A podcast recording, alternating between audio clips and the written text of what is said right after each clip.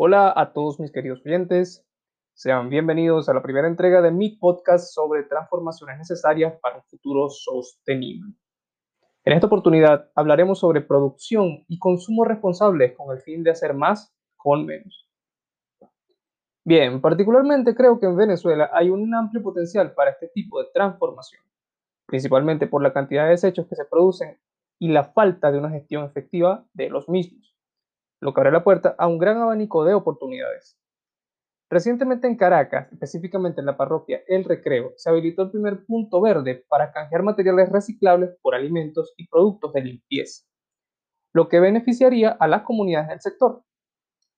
Si bien es un progreso, creo que se queda un poco corto con, en cuanto al avance hacia una economía circular se refiere.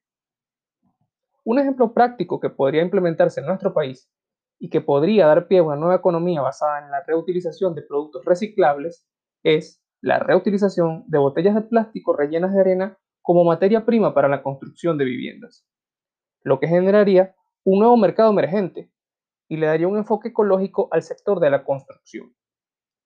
Esto ya es algo que se ha implementado en otros lugares del mundo, como por ejemplo en Canadá. Creo firmemente que para lograr un cambio hacia una economía circular debe existir políticas respecto al reciclaje y que sean de carácter obligatorio, tanto para las empresas como para la población en general.